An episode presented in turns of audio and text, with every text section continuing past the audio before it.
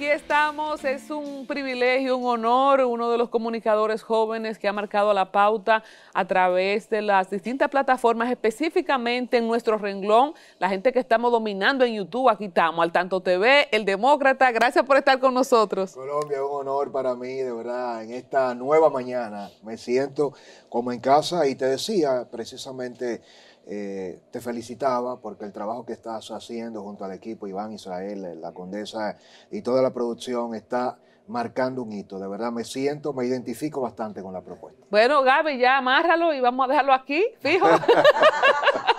bueno, nosotros estamos muy contentos con lo que está pasando también contigo y he sabido de ti, te he visto en distintos medios, porque yo creo que así como en política manda un cambio y un relevo eh, en el sector económico eso es más complejo porque los hijos que las empresas de los papás, pero en comunicación también estamos viendo ese relevo y, y, como hemos visto en la introducción en comunicación estratégica, nosotros, Francisco, quisiéramos iniciar a nivel de comunicación, es lo que más se le ha criticado al gobierno de Luis Abinader, no le ha ido bien, le ha ido bien según tu expertise. ¿Qué es lo que está pasando? percepción, chantaje, mala comunicación. ¿Qué pasa en este primer año? Hay muchas cosas en Colombia que evaluar. En materia comunicacional me gustaría primero empezar haciéndole una crítica directa eh, al gobierno del presidente Luis Abinader. Yo creo que este es un gobierno eh, que tiene un gran liderazgo en torno al presidente, pero que tiene grandes falencias en torno al equipo. No logro descubrir personalmente, esto es un criterio, un juicio de valor, de un servidor Francisco Tavares, no logro visualizar el plan, la estrategia, la implementación. Siento que el presidente comunicacionalmente se ha expuesto demasiado, eh, se ha saturado su figura, le convocan demasiadas veces para demasiados temas. Es como si de repente el gran amigo Lisandro Macarulla tuviera prohibido hablar. Eh, creo que eh, a mí hasta se me olvida, ¿verdad? Sí, que, le, eh, eh, existe ahí. Pasamos de un Gustavo Montalvo que estaba en todas las comisiones, son los dos extremos. Montalvo estaba desde la inauguración de, qué sé yo, de una escuela, estaba el ministro de la presidencia, hasta en la comisión de análisis de la reconversión eléctrica. Pero ahora Lisandro Macarulla, una de las últimas veces que habló, fue con el tema del hackeo y el presidente, el famoso hackeo en Palacio, y el presidente lo desautorizó. Con Milagro Germán eh, he hecho una crítica puntual que quiero reiterar en este concepto Colombia eh, que tiene a dirigir eh, con la gran audiencia que conecta en este momento. Tenemos que decidir qué queremos como nación. Si criticamos a los corruptos y no queremos que políticos mediocres asuman posiciones públicas, entonces tenemos que hacerle la invitación a todos los profesionales para que se den la oportunidad incluso de equivocarse. Porque yo he dicho, Milagro Germán es una gran profesional, pero sobre todo una mujer con gran probidad, con transparencia, con buenas intenciones y obviamente no tiene la experiencia para dirigir DICON. Ahora, si tú me pones a Rafaelito Núñez, a ese gran periodista, para lo que hizo Rafaelito con Lionel o lo que hizo Marchena con Danilo, grandes estrategas, veteranos comunicadores que dirigieron estructuras muy cuestionables, yo prefiero a Milagro, hermano. Ahora, eso no exime que Milagros tenga que dar cuentas de las colocaciones que le haga a todo el mundo. Y en ese mismo sentido son muchas aristas. No creo que se deba fustigar a un medio de comunicación y que los medios emergentes que estamos en, en, la magia del streaming, en YouTube, en todas las redes sociales, debemos replicar la publicación de una colocación que se hace de publicidad, porque la publicidad no compra una voluntad. Colombia recibe publicidad y eres muy crítica. Y yo lo hago, pero al final de cuentas pareciera ahora como que estamos jugando a un esquema de amarillismo y sensacionalismo. Pero Francisco, tú puedes, tú, tú visualizas quién es el vocero o la vocera de este gobierno.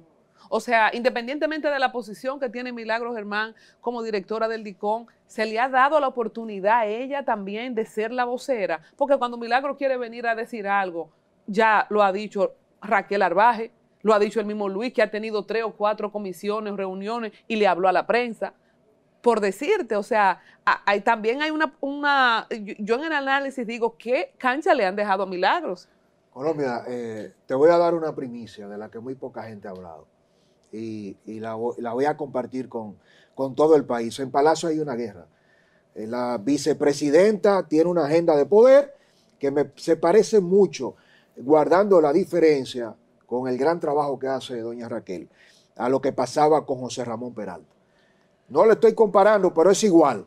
La vicepresidenta tiene un gabinete en la sombra, de la misma manera Archibald parece que está más comprometido con eh, pelear el espacio de milagros que complementarla. Entonces, esa historia del danilismo, donde estaba José Ramón enfrentado a Montalvo, donde estaba Marchena anulado, los presupuestos de colocación, el poder, ahora lo tiene la vicepresidenta por un lado, Paliza que parece que, eh, que no acaba de arrancar como ministro administrativo de la presidencia, el presidente llevando todas las bases, al final Milagros Germán con las mejores intenciones, pero sin la experiencia, pero no tiene el apoyo, y para eh, rematar, un ministro de la presidencia como Lisandro Macarulla, que parece que está más preocupado por la agenda empresarial que representa que por gobernar.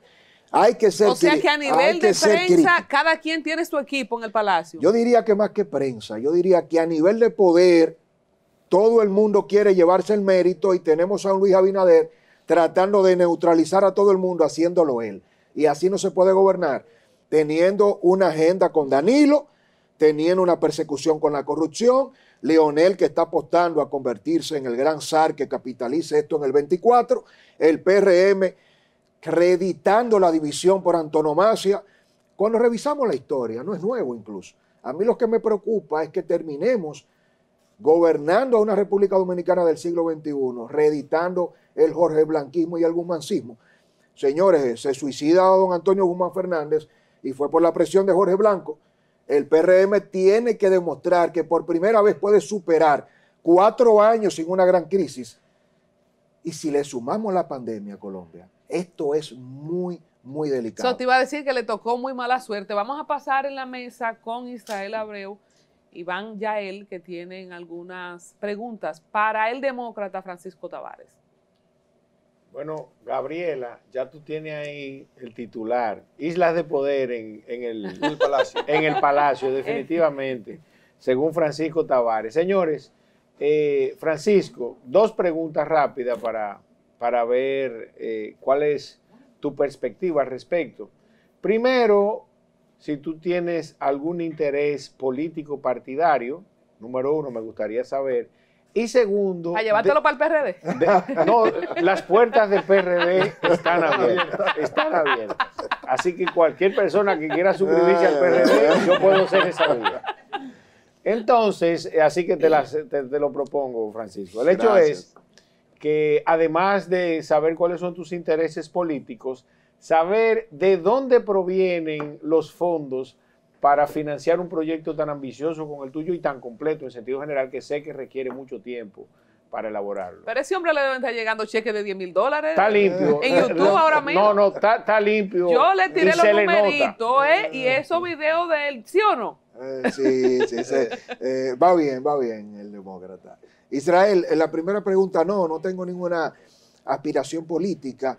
Eh, siento que eh, no está la República Dominicana entendiendo el proceso que vivimos y yo prefiero quedarme fuera, lamentablemente, del ejercicio político por ahora y no como Chávez, porque precisamente eh, necesitamos un poco de balance y creo sin lugar a dudas que si una figura de repente como, como Francisco Tavares se sumara a cualquier proyecto político, aportaría muy poco. Puedo aportar más desde fuera pero quiero contribuir a, reinventar el sistema de partidos políticos, eh, sin lugar a dudas. Y mire, y cito como ejemplo a Bartolomé Pujols, porque es un tema de reflexión. Bartolomé, joven, brillante, innovador, con capacidad. Señores, ya estamos sacrificando a Bartolomé, eh, porque el presidente lo designa en una posición donde él le puede brindar un gran servicio al país. Y yo me visualizo, digo, pero a mí me invitan a una senaduría, a una diputación, y yo no la acepto porque al final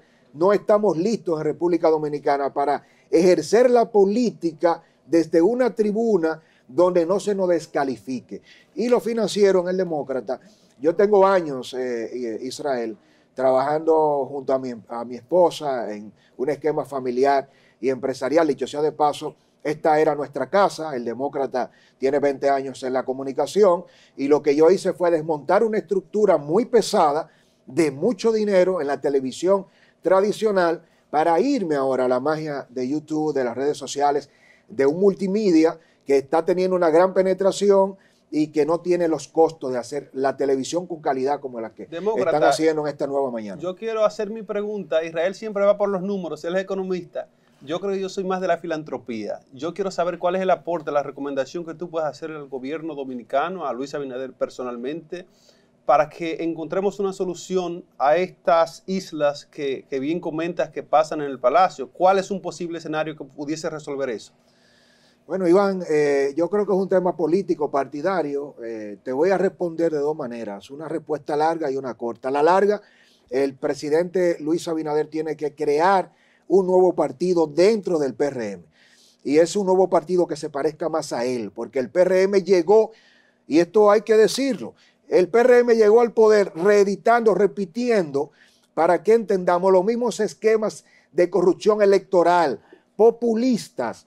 Eh, no hay muy pocos ministros, eh, Iván, en, este gobierno del presidente Luis Abinader, que de verdad no llegaron a cobrar una factura. Es que tienes ministros en todas las carteras que representan los sectores que deben regular. Tienes el sector salud, que al final lo domina la vicepresidenta, pero lo de Plutarco no es coincidencial. Es un tema de que tú tienes que tomar mi línea y hay que comprarle a los suplidores que representan el bloque que financió este proyecto. Y esto está en industria y comercio y se parece mucho eh, al final con el tema de los sindicalistas, eh, de las estaciones de combustibles, donde yo aporté 500 eh, mil millones de pesos y tienes que como ministro poner ahí... El de la lotería, mira. pero el caso de la lotería con Fenabanca, es decir, el esquema con el que gobierna Luis Abinader no ha cambiado. Lo que ha cambiado ha sido la cúpula partidaria, pero parece que cuando tú citas el tema de David Collado, yo diría, pero parece que David Collado está más preocupado eh, por dirigir su campaña electoral dentro del gobierno que por ser ministro de turismo. Y no es personal. que no va para ningún lado. Bueno, independientemente Israel de que vaya o no para ningún lado, usted no puede ir al gobierno para montarse en una cartera pública como un ministerio de turismo y aprovechar el presupuesto para apalancarse. Si tienes el apoyo de los Vicini, no es malo. Quédate fuera del gobierno y lánzate. Ahora, que una familia tan poderosa obligue a un presidente a darle una cuota como un ministerio de turismo a una persona que lo adversó tanto eh, que prácticamente estaba dispuesto a que el propio presidente no ganara. Esas son de las cosas que hay que cambiar en República Dominicana. Y cuando te miras a Carolina Mejía, entonces la cosa ahí es que se pone buena, porque Carolina se está debatiendo con David eh, cuál es que va a ser el relevo que va a enfrentar y Farid está en el Senado perdiendo los puntos porque quiere crear el impacto mediático para que se visualice. Entonces tienes a Faride con un proyecto, tienes a David, tienes a Carolina Mejía, tienes a Paliza.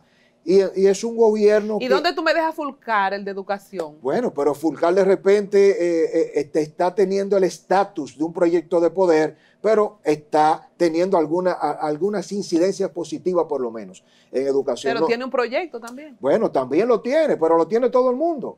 Porque de repente, ¿Cuántos proyectos hay ahora mismo? Yo pienso que llegan a siete. Antes del año. Eso es grave. Mira, precisamente yo te quería preguntar que tenemos que traerlo por una hora y media. A propósito que está Luisito, el presidente del canal aquí, hay que traerlo por una hora y media, porque ya nada más nos quedan cinco, tres minutos. Increíble. Entonces, hablábamos de lo que internamente enfrenta el presidente, pero a nivel externo, Francisco, ¿cómo es que tenemos, hasta qué punto es real por la incidencia de los precios internacionales, el alza del pollo, la escasez que tú en los supermercados, mi hermana fue a comprar pollo el sábado, no había, no había carne. O sea, ¿hay algún tipo, lo que pasa con la energía eléctrica, hay algún tipo de, de sabotaje? De sabotaje eh, yo pienso que sí, eh, Colombia, pero más que sabotaje, eh, el PRM es la continuidad del PRD. Saludos, Israel.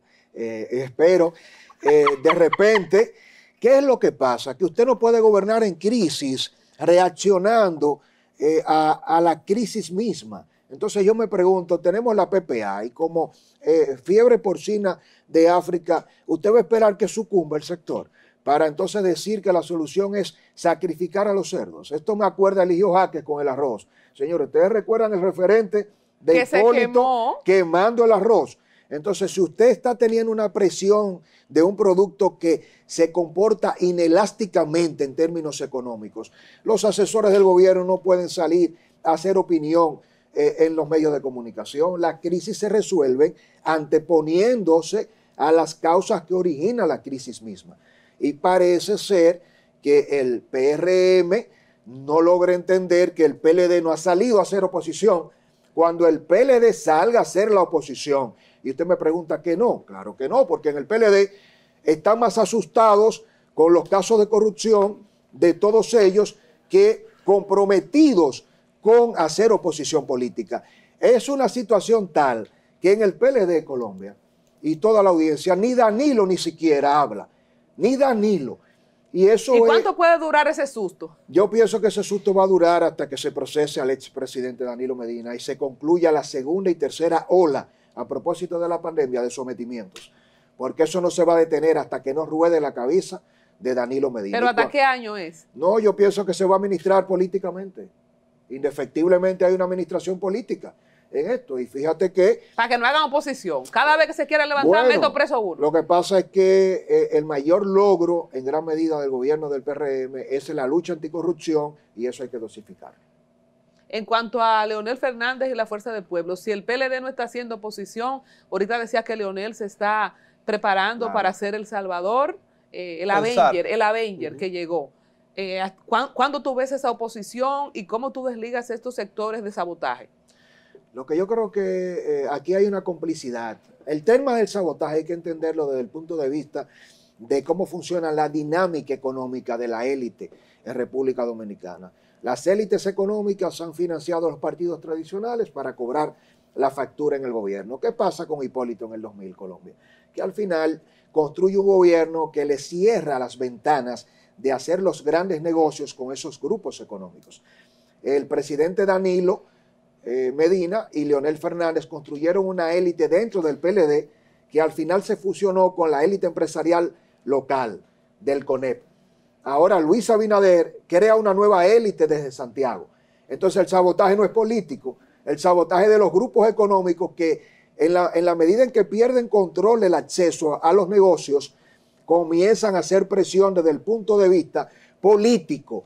Y al final no podemos buscar el sabotaje en ningún otro lado que no sea en los sectores económicos que tienen un desplazamiento de eh, las reglas de juego. Mira, una de las cosas que se le ha... Y lo de Lionel Colombia al final Leonel va a crecer hasta que le llegue su turno de responder en los casos de corrupción también. Porque en la dosis está él, en la dosificación está incluido. Pero, bueno, es que no, se puede hablar de, no se puede hablar de 20 años. Me estoy escuchando, me estoy escuchando. Adelante, Israel. Pero yo, yo oí en un programa tuyo que había un acuerdo de, de no persecución entre Luis Abinader Mira, te sigue, Israel te sigue. Piensa lo del PRD eh, hoy. Eh, yo, yo, vi, yo, vi, yo vi que en tu programa tú dijiste que había un acuerdo de, de no persecución eh, de la corrupción entre Luis Abinader y, Leonel Fernández. Entonces, ¿qué pasó con ese acuerdo? Hasta que Leonel sea una amenaza. Lo, Seguimos. Lo que parece que, que Israel me sigue, pero solo escucha la parte que a él le interesa.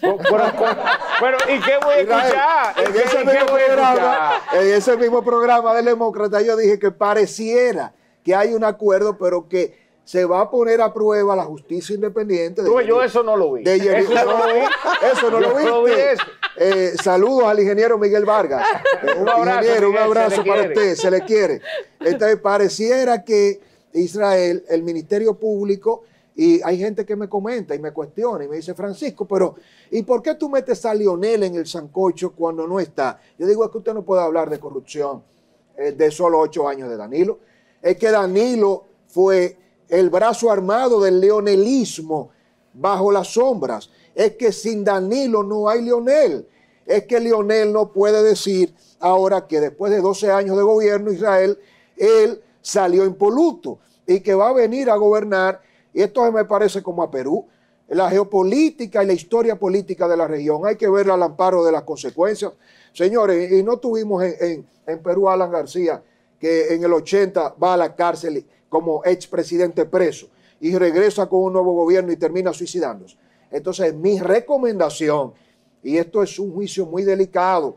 Mi recomendación para el expresidente Leonel Fernández, atención, y esto espero que sí lo valoremos nosotros y lo hagamos tendencia desde esta nueva mañana, al expresidente Leonel Fernández, si me tocara a mí darle una recomendación, es expresidente. Coja un avión. A veces no, quédese en el país sin coger un avión, apórtele a la República Dominicana desde su organización, pero demuestre que así como el PLD terminó mal, porque solo se ganaba con usted, y ganó Danilo y se cayó el mito, en la República Dominicana se necesita un nuevo liderazgo que no lo incluya usted en la receta. Porque yo me pregunto, ¿será posible que en la fuerza del pueblo alguien más pueda aspirar? ¿O esto es como Lionel, como Lionel y Balaguer? ¿Qué decía Balaguer Colombia? Mientras, mientras eh, yo aspire. mientras yo respire, que, nadie que nadie aspire. Parece que tendremos a Lionel Fernández aspirando a Ditan y eso no es posible. Bueno, yo quiero que hagamos el compromiso con la producción de traer de nuevo al demócrata Francisco Tavares. El estudio está lleno, la audiencia, el magnetismo que tiene el demócrata, todo el mundo prestando atención, pero tenemos que entregar ya el horario a nuestro amigo Pedro Jiménez. Un aplauso para Se lo ganó. El hombre duro. Nos ha encantado tu participación. Esta es tu casa. Gracias, Colombia. De verdad, un honor para mí. Eh, les felicito, un extraordinario trabajo. Soy un admirador eh, y me siento de verdad regocijado. Bueno, muchas gracias. El compromiso de nosotros en una nueva mañana de Teleradio América para llevar televisión de calidad esta mañana. Gracias, Francisco. Un honor.